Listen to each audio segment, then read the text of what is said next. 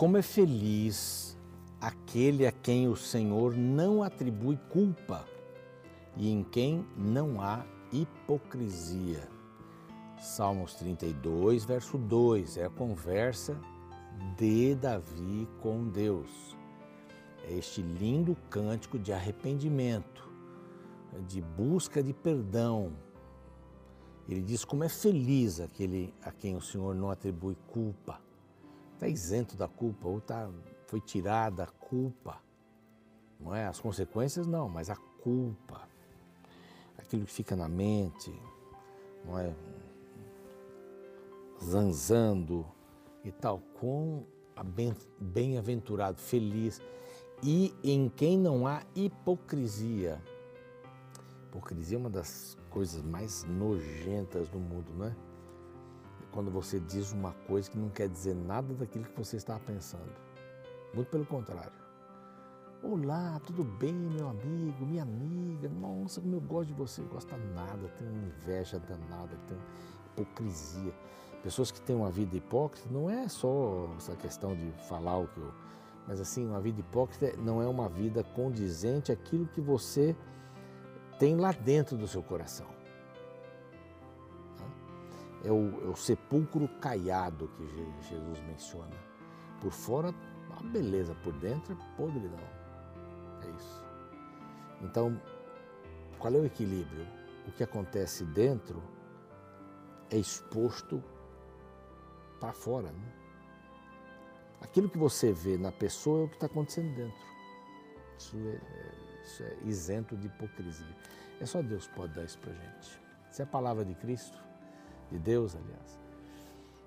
Palavra que Davi, todo o seu coração aberto, dirige a Deus. E esse é o programa Reavivados por Sua Palavra aqui da TV Novo Tempo.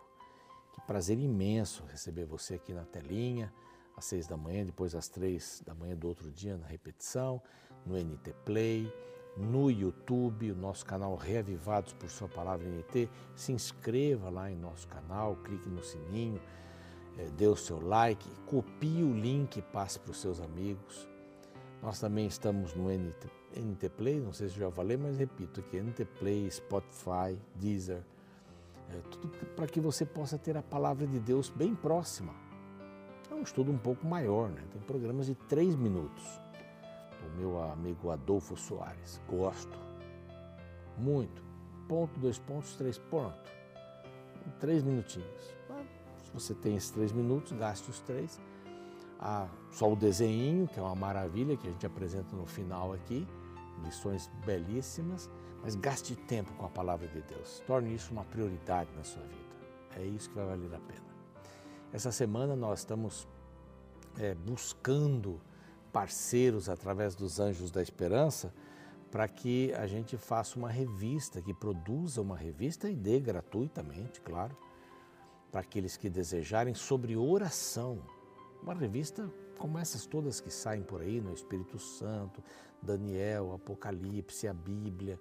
Então, as revistas gratuitas para você, sem, sem custo nenhum. Você recebe na sua casa, nem correio. Chega lá. É isso que a gente gostaria. Então, se inscreva como Anjo da Esperança para participar também disso, dando a sua oferta, sua contribuição. E você que é Anjo da Esperança, se você quiser dar um plus aí, alguma coisa nesse sentido, também vai valer a pena. É uma tremenda de uma revista que vai ser sair sobre oração. O projeto já está aí caminhando, está caminhando e nós temos certeza que em breve teremos mais esse material disponível. Tá bom? Muito bem, nós temos a, a revista que estamos anunciando aqui, pelos anos da esperança também, um brinde da Rede Novo Tempo, essa daqui, Marcadas pela Fé. Basta você ligar para este número telefônico, são histórias de oito mulheres bíblicas é, que nos animam, são inspiradoras. Vale a pena, vai valer a pena. Peça aí a sua revista para poder estudar mais esse tema. Muito bem, nós vamos para um rápido intervalo. Na volta, estamos aí no penúltimo capítulo é, de Josué. Ele exorta o povo para observar a lei do Senhor. Está preocupado, está preocupado. Então vamos daqui a pouquinho ver tudo isso. Não sai daí, a gente volta já já.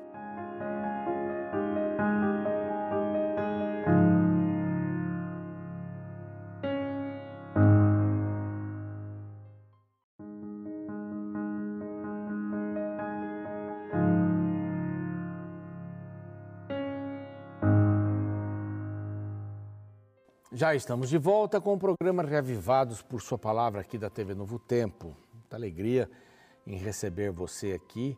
Só queria mencionar uma coisinha rápida, porque tem bastante assunto agora no capítulo 23 de Josué. Vamos passar a estudá-lo daqui a pouquinho. Mas eh, se você quiser fazer um curso pelo WhatsApp, olha, é bem simples. Aproxime aí a tela do seu computador, a câmera do seu computador, né? É, para esse carry code do seu celular, para o carry code, ou este número, você escreve uma mensagem Vida Espiritual, que é o nome deste curso via WhatsApp. Experimente, você vai gostar. Passe para os jovens, eles vão amar este novo curso da Novo Tempo, tá bom? Tá aí o número, carry code, vai valer a pena, muito a pena. Eu já fiz, valeu muito a pena, bem rápido, gostosíssimo e eu acho que os jovens, como eu, vão adorar. Quer dizer, como eu, que sou jovem também, mas não sou tão jovem assim. Bom, você entendeu. Vamos lá para frente, né? É bom ser jovem, só isso. Capítulo 23, aqui o caminho de todos os da terra. Prestem bem atenção.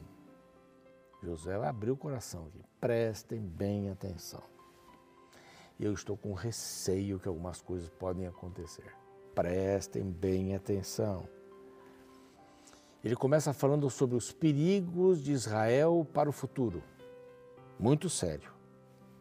Se você fosse dar o último discurso, o que você falaria? Esses dias eu fiz o funeral, participei de um funeral de um amigo e alguém da família comentou que ele na cama ia ser entubado e ele imaginou que seria a última vez que ele poderia conversar com a família. E eles conversaram coisas muito agradáveis, de amor, de perdão. Foram as últimas palavras dele. Depois ele foi entubado, teve uma parada cardíaca, teve uma segunda e faleceu. A família estava tranquila, não queria perdê-lo, mas ele parou de sofrer. E uma pessoa consagrada a Deus, poeta, tem um livro de poesias, leram umas poesias dele lá coisa mais linda do mundo. É? As últimas palavras. E ele fez uma poesia que deveria ser lida no seu funeral. Estava no livro. Muito interessante, muito linda as últimas palavras. Eu tenho em alguns lugares chave mensagens para os meus filhos. Agora, se eles assistirem, vão saber. Mas que eu já escrevi para que eles leiam pós-mortem as últimas palavras. Quais seriam as suas últimas palavras? O que você diria? É? Josué estava dizendo as suas últimas palavras, as suas palavras de despedida. E ele disse: Olha, me preocupo.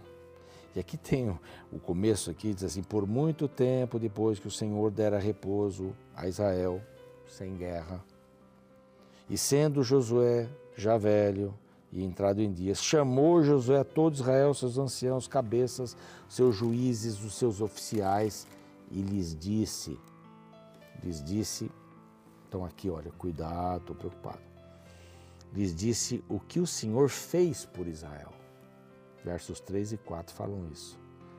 Porque o Senhor, vou ler só esse finalzinho do 3 que diz assim: Porque o Senhor, vosso Deus, é o que pelejou por vós. Pelejou foi Deus quem pelejou pelo povo. Vocês não ganharam nenhuma guerra sozinhos, não. Eu pelejei por vocês. É isso que ele queria deixar. O que o Senhor fez? Pelejou. Vede aqui, verso 4: Vos fiz cair em sorte as vossas tribos entre as nações que restam juntamente com todas as nações que têm eliminado uma e uma, desde o Jordão até o Mar Grande, para o pôr do sol. O que o Senhor fez. Agora, o que o Senhor disse para Israel tinha ainda mais. Verso 5: O Senhor vosso Deus, em relação às nações, as afastará de vós e as expulsará da vossa presença. Esse era o plano. O plano era eles, elas vão ficar extintas. Não é? E vós possuireis a terra, como o Senhor vosso Deus vos prometeu. Lembra-se lá do último verso do capítulo 21? tudo que o Senhor prometeu, ele cumpriu, as promessas são condicionais porque tem a parte humana, né? É. Então ele diz assim: Vós possuireis essa terra que o Senhor, vosso Deus, prometeu. Esforçai-vos, pois, muito para guardardes e cumprirdes tudo que está no livro da lei. Foram as mesmas palavras, mais ou menos, que foram ditas às tribos de Ruben, Gade e a meia tribo de Manassés que passaram para o outro lado do Jordão, parte leste. Cumpram tudo. E olha a palavra que ele começa esse texto, o verso 6. Esforçai-vos, pois, muito. Não é pouco, não. Ah, eu tentei, não deu certo. Não, se esforça mesmo. Vai lá, se esforça. Trabalhe direito. Para cumprir as palavras. Isso não é salvação pelas obras, não. Isso assim, ouçam a palavra, cumpram a palavra. Não ouvir só, não adianta nada. Eu vou lá na igreja, ouço um sermão. Nossa, que maravilha esse sermão. Se eu não cumprir, não valeu nada. Há uma história, né? Folclore de histórias de sermões, né? O pastor pregou o mesmo sermão umas sete vezes. Já na terceira, os irmãos já não estavam aguentando quase, mas pastor, você está pregando o mesmo sermão. Aí ele disse assim: Vocês já cumpriram isso? Então vou pregar de novo. É um, é um folclore né? para isso. Aqui diz a lei do Senhor, para que dela não vos aparteis, nem para a direita nem para a esquerda.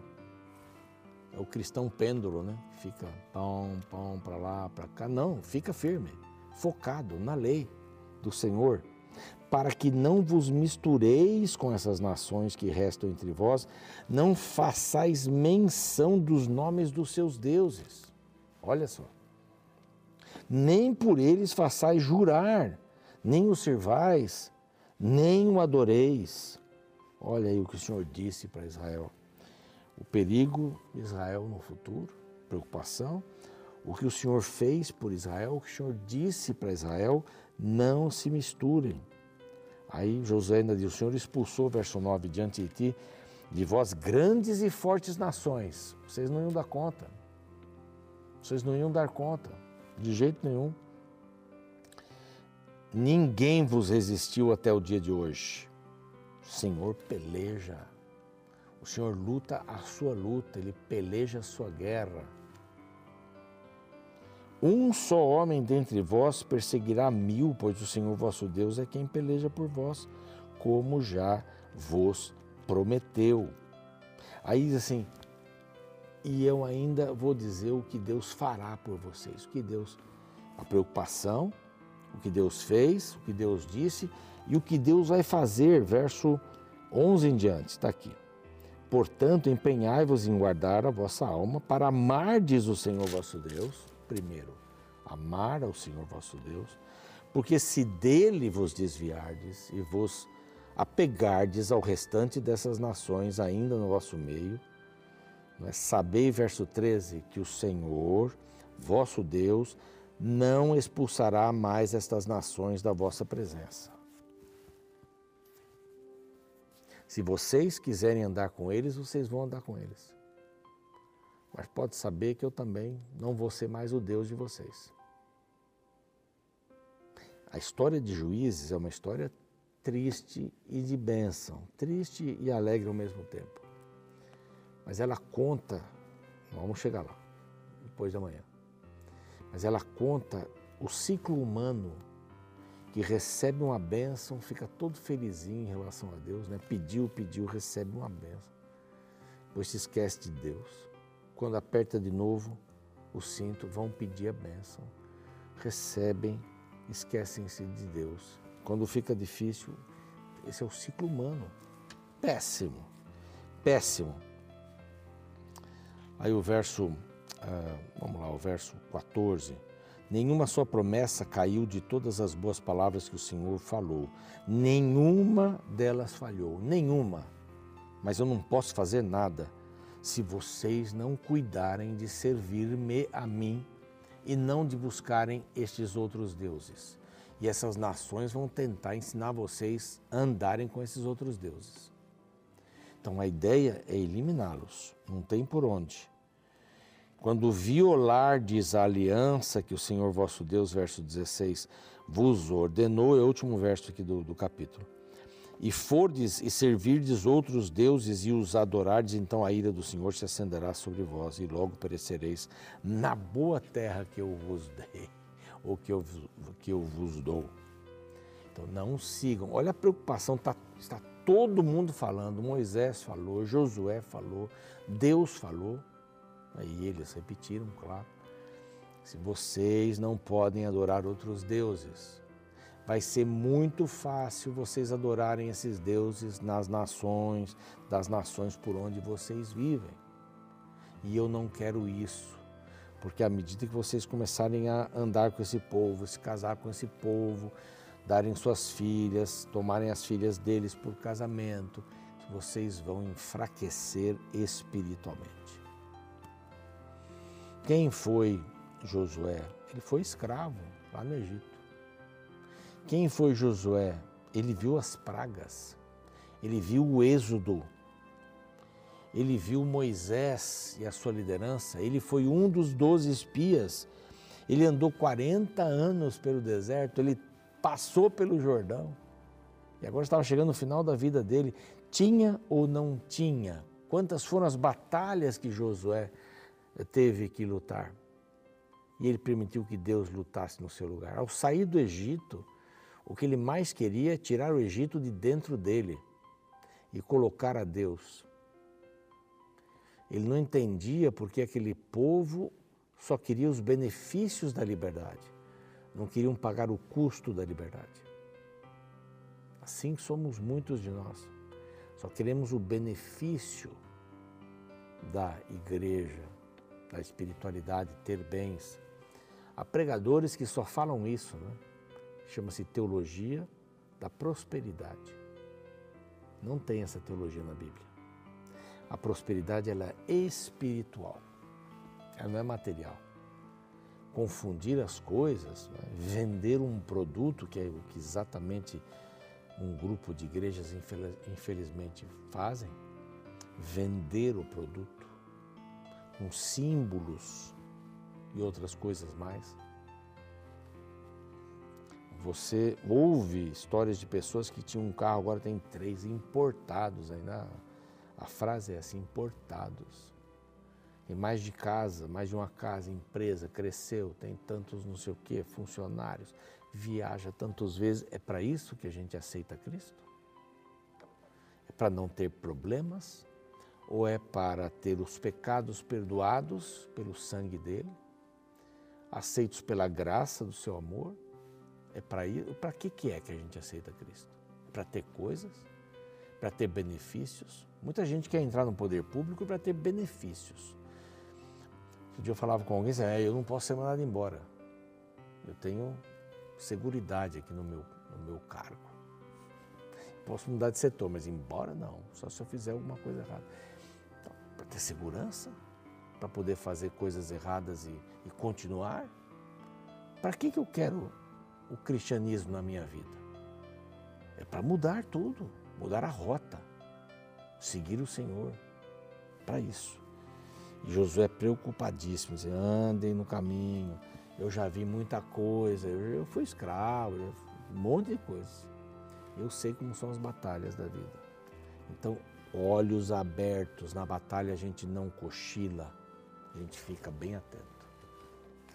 Você e eu também estamos envolvidos numa batalha, né? Olhos abertos. Lei do Senhor no coração, a palavra de Deus no coração para não pecar contra Ele.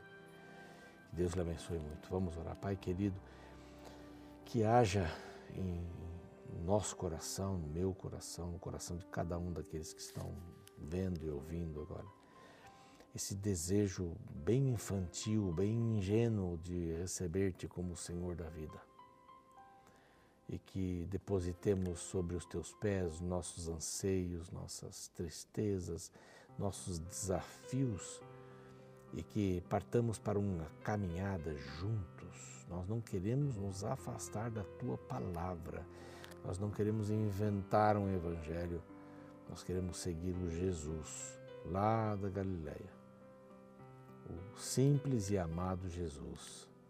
Em nome dele. Amém. O programa segue, eu fico por aqui e amanhã a gente se vê, tá bom? Com o último capítulo de Josué 24. Um abraço, até lá. Você já apanhou de seus pais? Este é um tema polêmico em alguns lugares, pois existem pessoas que defendem a necessidade do castigo físico no processo da educação dos filhos, ao passo que outros acreditam que tal procedimento não é necessário. O fato é que todos hão de concordar que existem exageros em certos pais ao aplicarem a disciplina nos filhos. Em minha infância, conheci um garoto que certa vez foi castigado com uma surra de fio elétrico. A violência foi tão grande que suas costas sangraram e ele passou vários dias tomando remédio para cicatrizar as feridas causadas pelo castigo. Eu me recordo que meses depois, em uma conversa particular, aquele rapaz me confidenciou: Eu não amo meu pai, eu tenho medo dele. Assim que crescer, quero sair de casa e viver longe dele. E de fato isso aconteceu. Aquele menino virou homem, começou a trabalhar, se casou e se mudou para outra cidade. Desde então não tem nenhum vínculo com seu pai. Sabe, este relato é um dos muitos que mostram um relacionamento disfuncional entre pai e filho quando não há amor. A obediência pelo medo pode funcionar durante um tempo, porém, assim que a criança cresce, os pais percebem que o temor não ajudou a construir laços firmes entre eles. Somente o amor é capaz de formar relacionamentos saudáveis. E este é um princípio válido para a vida espiritual também. Obedecer a Deus por medo pode funcionar em certas ocasiões, mas a longo prazo não desenvolve nenhuma relação realmente saudável. É por isso que no capítulo 23 do livro de Josué, ao direcionar seus últimos conselhos para o povo de Israel, o idoso ancião lembra a todos a importância do amor na religião. No verso 11 lemos: Portanto, empenhai-vos em guardar a vossa alma para amardes o Senhor vosso Deus. Sim, todo cristão precisa se empenhar para ter um relacionamento de amor com Deus, Obedecê-lo por medo de ir para o inferno ou por interesse nas bênçãos materiais não desenvolve uma religião saudável. Somente o amor é que nos leva à obediência não por obrigação, mas por gratidão. Afinal, quando amamos, fazemos de tudo para ver o outro feliz.